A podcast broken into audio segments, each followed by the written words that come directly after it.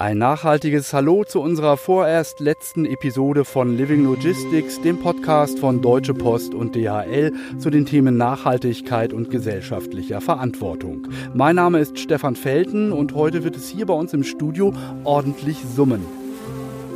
Es geht um eine bedrohte Insektenart, deren Aussterben, sollte es dazu kommen, weltweiten Einfluss auf unser Ökosystem und damit auch auf die Menschheit selbst haben könnte.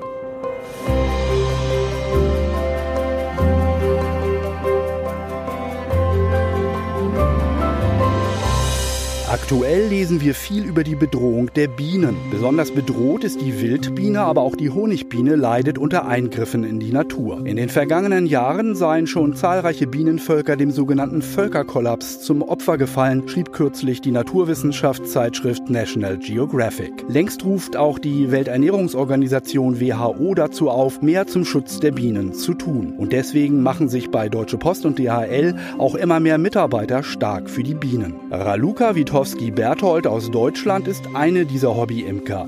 Sie gibt am Ende unserer heutigen Podcast-Episode praktische Tipps für erste Schritte zur Bienenhaltung, die auch auf dem Balkon möglich sein soll, hat sie mir erzählt. Das muss möglich sein, wenn andere Bienen auf dem Balkon halten, müssen wir das auch irgendwie schaffen. Ein anderer Bienenzüchter ist Jan Beulens. Der versteht sich als Umweltaktivist und hat die Rettung der Honigbienen in Belgien zu seiner ganz persönlichen Aufgabe erklärt. Meine Kollegin Canan Dogan hat beide Kollegen getroffen. Canan, Jan und seine Bienen hast du an einem DHL-Lagerhaus am Flughafen in Brüssel besucht. Das ist ein ungewöhnlicher Ort für einen Imker. Ja, so ist es. Jan Beulens ist ein absolut passionierter Imker und engagierter Umweltschützer.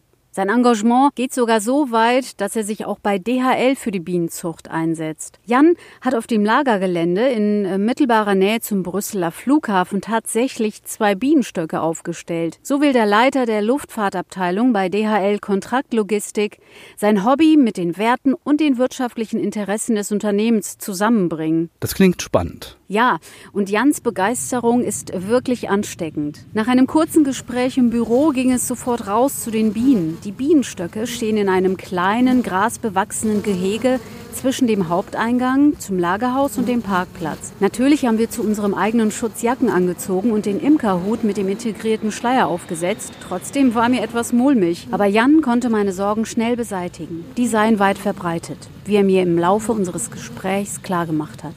It's normal that you're frightened. It's a natural reaction of everybody das ist normal und ganz natürlich. Aber die Bienen werden nicht stechen. Sie werden sehen. Wir brauchen die Schutzbekleidung, damit der Kopf vor schwärmenden Bienen geschützt ist. Und die Schutzhandschuhe, weil wir die Bienenbeute öffnen und mit den Bienen in Kontakt kommen werden. Jetzt, bei maximaler Erfolgsstärke, sind ungefähr 85.000 Bienen in einem Bienenstock. Falls Sie wieder erwarten merken, dass Ihnen eine Biene in die Hose kriecht, bitte nicht die Nerven verlieren. Solange Sie nicht in Panik geraten und keine wilden Bewegungen machen, tut die Biene Ihnen nichts. As long as you, you will not frighten, or, or do some crazy maneuvers, they're not going to do anything. Also Ruhe bewahren und auf keinen Fall um sich schlagen? Ganz genau. Es gibt dort zwei Bienenstöcke. Die sogenannten Bienenbeuten sehen ungefähr so aus wie ein Stapel Kisten. Jede Beute ist etwa so groß wie ein kleiner Aktenschrank. Im Inneren befinden sich die Rahmen, in denen die Bienen ihre Waben bauen. Als Jan eine Wabe herauszog, wimmelte es darauf nur so von Bienen.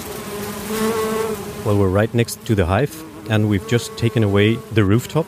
Wir stehen direkt neben dem Bienenstock und haben soeben das Dach abgenommen. Jetzt öffnen wir den Bienenstock, indem wir eine schmale Holztafel entfernen. Wir blicken nun direkt ins Innere des Stocks und in den Honigraum. Wie Sie sehen, sind die reizenden Damen sehr aktiv. In erster Linie kommunizieren sie miteinander. Sie teilen mit, dass die Beute offen ist und dass sie zwei Besucher haben. Die Bienen, die nicht umherfliegen und prüfen, ob wir eine Gefahr darstellen, bauen einfach weiter an den Waben. Continue to build wax combs. Jan glaubt, dass viele Menschen unnötigerweise Angst vor Bienen haben, weil sie Bienen mit den viel aggressiveren Wespen verwechseln. Aber die beiden auseinanderzuhalten ist ja auch gar nicht so einfach. Hast du da einen Tipp? Ja, nur Honigbienen und ihre dicken Cousinen, die Hummeln, sind behaart, was ihnen das Pollensammeln erleichtert. Sie ernähren sich von Blütennektar. Der Körper einer Wespe dagegen ist nicht behaart, sondern glatt. A wasp, for example, first of all, is not a pollinator. Wespen sind keine Bestäuber. Sie sind eher Müllwerker im Dienste der Natur. Tatsächlich sind Wespen und Honigbienen nicht einmal miteinander verwandt.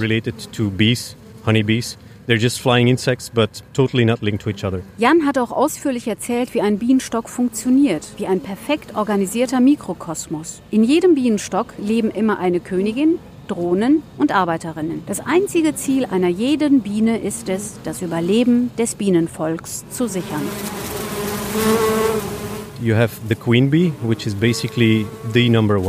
Wir haben die Königin als klare Nummer eins. Ohne die Königin würde das Bienenvolk sterben. Sie ist größer als die anderen Bienen und erfüllt eine besondere Aufgabe. Die Königin legt die Eier. Dann haben wir die männlichen Bienen.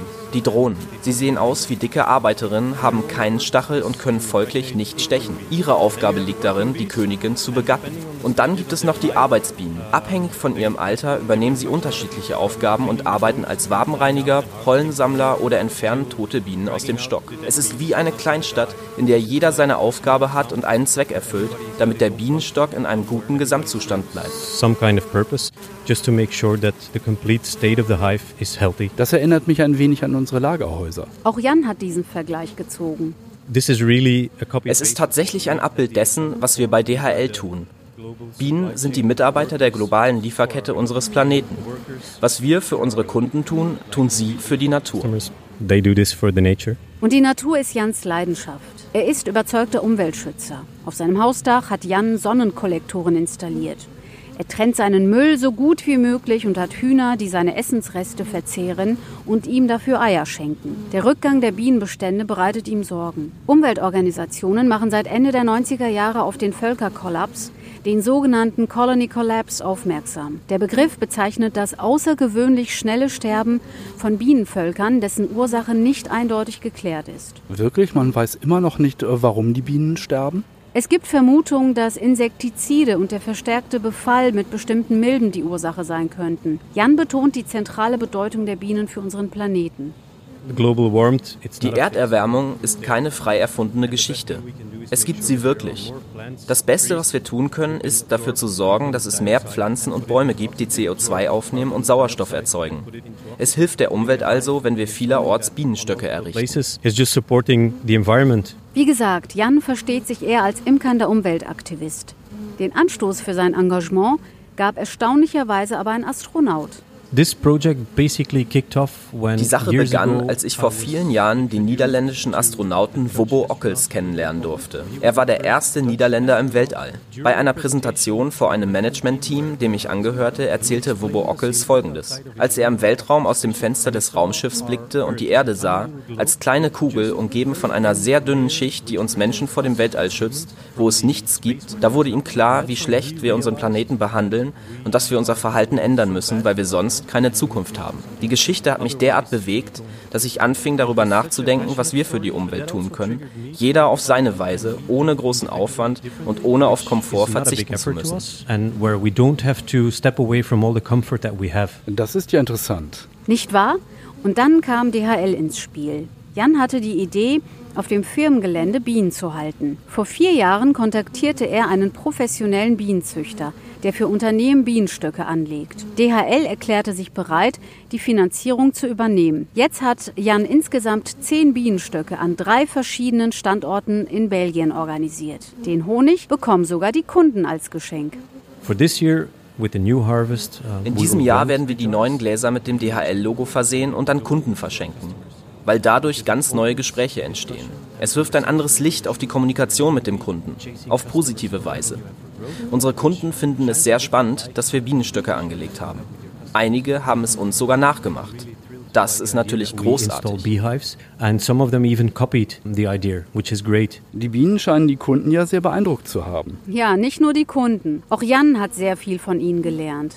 I think the bees have brought me quite. Ich glaube, die Bienen haben mir tiefe Einblicke in die Abläufe der Natur ermöglicht. Wenn sie wissen, wie ein Bienenvolk funktioniert, sehen sie eine Biene auf einer Blume mit ganz anderen Augen. Die Natur ist einfach voller Wunder. Setzen Sie sich einmal zehn Minuten vor einen Bienenstock und beobachten Sie den An- und Abflug der Bienen. Das ist besser als jede Yogastunde. It's better than a yoga session, I think. Aber mal ein anderes Thema. Ich habe gehört, dass einige Menschen Bedenken bei Honig von Bienen haben, die in der Nähe von Flughäfen leben. Sie machen sich Sorgen, dass der Honig nach Kerosin zum Beispiel schmecken könnte. Jan kennt diese Bedenken und hat sich auch dazu geäußert. Honey is some kind of product which Honig ist ein Produkt, das kaum durch Aromen oder Gerüche rund um die Bienenstöcke beeinflusst wird. Die Blumen geben dem Honig seinen charakteristischen Geruch und Geschmack. Also alles gut. Auch Honig unweit von Flughäfen schmeckt nur nach Honig. Honig ist zudem sehr gesund. Er hat antioxidative Eigenschaften und ist daher gut für das Herz. Außerdem ist Honig unglaublich lange haltbar. Wusstest du, dass unverdorbene Honig in ägyptischen Grabstätten gefunden wurde, die tausende von Jahren alt sind? Nein, das ist mir neu. Bist du denn jetzt äh, persönlich auch eine Bienenliebhaberin geworden? Nun, theoretisch ja, aber praktisch eher nicht. So faszinierend und wichtig die Tierchen auch sind, ich bin nicht vom Bienenfieber angesteckt. Aber unsere Kollegin Raluca Witowski-Berthold umso mehr. Raluca hatte sogar einen Bienenstock auf ihrem Balkon mitten in der Bonner Innenstadt. Eine wahre Bienenliebhaberin, die den Trend Urban Beekeeping mitgemacht hat. Wir haben vor ungefähr sechs Jahren damit angefangen. Ich hatte damals gelesen, dass die Bienen bedroht sind und wie wichtig sie sind. Wenn sie aussterben, dann haben wir richtig ja, ein großes Problem. Außerdem hatte ich auch erfahren, dass es dieses Urban Beekeeping, also die Bienen halten in den Städten, immer mehr ein Trend ist. Aber wir haben damals in der Südstadt in Bonn ganz zentral gewohnt und ich dachte mir, das muss möglich sein, wenn andere Bienen auf dem Balkon halten, müssen wir das auch irgendwie schaffen. Raluca wollte mehr erfahren und hat sich mit Fachliteratur eingedeckt. Aber Theorie alleine war ihr zu wenig. Also hat sie sich und ihren Ehemann für einen Bienenhalterkurs angemeldet. Es war ein sehr guter Austausch. Am besten einen Platz bei einem Kurs finden in der Nähe, weil da kann man firsthand ganz nah ein Bienenvolk führen durch alle Phasen in einem Jahr. Und am Ende bieten sie dann meistens auch die Möglichkeit an, einen Schwarm mitzunehmen. Es ist so ein komplexes Thema, dass man meiner Meinung nach nicht aus Büchern und Videos nicht so einfach lernen kann. Verstehe, aber bevor Raluca ein eigenes Bienenvolk auf dem Balkon installieren konnte, musste sie da nicht äh, bei der Stadt eine Genehmigung einholen? Ja, ohne Bürokratie geht es leider nicht. Tatsächlich sind einige Schritte zu erledigen. Erstmal wäre lieb, die Nachbarn zu informieren, auch wenn man das rechtlich nicht verpflichtet ist. Dann muss man das Bienenvolk bei Veterinär anmelden und bei Tierseuchamt. Da fallen auch einige Kosten ein. Man kriegt eine Registrierungsnummer und falls eine Krankheit unter den Bienenvölkern auftritt, kriegt man Bescheid, falls das in der Nähe passiert. Wie fanden die Nachbarn das denn, äh, dass im Haus plötzlich Bienen angezogen sind? Ja, da gab es unterschiedliche Reaktionen. Sie haben sich gefreut, dass wir das tun und fanden das ganz cool. Manche haben auch gesagt, okay, Bienen auf der Terrasse, wir haben Enkelkinder, wie ist es, wenn sie von einer Biene gestochen werden? Sie hatten schon ein bisschen Gedanken. Wir haben dann erklärt, die Bienen sind nicht so aufdringlich wie Wespen. Im Sommer waren wir auch viel draußen und die Bienen haben uns gar nicht gestört. Das war tatsächlich sehr schön, sie beim Rein- und Rausfliegen zu sehen, wie sie in dem Sonnenschein so geglitzert haben. Also das war spektakulär. Das ist doch pure Bienenliebe, oder? Aber da steckt auch viel Arbeit dahinter. Es kommt aber auch darauf an, wie viele Bienenstöcke man hat. Wir haben klein angefangen, sind immer noch bei drei Völkern zurzeit. Im Winter lässt man sie in Ruhe ne? und dann im Frühjahr fängt es so langsam an. Man muss einmal im Monat reingucken, ob sie noch genug Futter haben. Ne? Das ist so im März, April, Mai und Juni. Dann haben sie auch diesen Schwarmtrieb, weil sie stark sind, die haben viel Futter und dann ist das so das Natürlichste, was passieren kann, dass sie sich trennen und noch ein Bienenvolk entsteht. Ich frage mich gerade, wie viel ein Bienenvolk plus Utensilien kostet. Also was braucht man zum Start? Raluca hat mir erzählt, wie bei jedem Hobby kann es von wenig bis zu viel Geld kosten. Wer aber eine grobe Zahl hören möchte, für die Bienenstöcke müsste man so mit ähm, 150 Euro rechnen. Hinzu kommen aber noch die Imkerbekleidung, der Stockmeißel und so weiter. Verstehe, Imkern ist kein Hobby, in das man sich unüberlegt reinstürzen sollte. Genau. Aber es ist ein Hobby, das Raluca extrem viel Freude bereitet und ihr sogar viele neue Eindrücke verschafft hat. Ich finde, wir sind in einer näheren Beziehung zur Natur. Man beobachtet die Natur durch ein bisschen trainierte Augen. Man merkt ja, wie waren die Temperaturen dieses Jahr, hat es viel geregnet, weniger geregnet, wie haben sich alle diese Faktoren auf die Vegetation ausgewirkt, auf die Entwicklung eines Volkes und dann am Ende auf die Honigernten. Also man hat schon ein anderes Auge darauf. Wir sind ein bisschen bewusster natürlich, aber ich muss auch sagen, wir lieben Honig. Mein Mann, bei ihm ist es ganz klar, das Menü ist Honigbrot, jeden Morgen. Jetzt bekomme ich auch Lust auf eine Scheibe Brot mit viel Honig. Lecker. Es ist schon beeindruckend, wie viel Freude unsere Kollegen mit den Bienen haben, oder? Und dass sie einen bewussteren Blick auf die Natur und ihren Zyklus haben, beeindruckt mich wiederum. Also ein Hoch auf die Bienen. Danke, Chanan. Und damit hat es sich jetzt aber erstmal ausgesummt, denn das war die vorerst letzte Episode unseres Podcasts Living Logistics.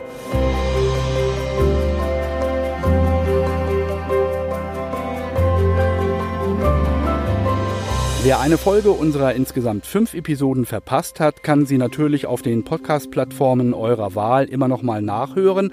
Und wenn euch diese oder auch eine der anderen Episoden gefallen hat, dann würden wir uns über eine Bewertung oder auch einen Kommentar natürlich sehr freuen.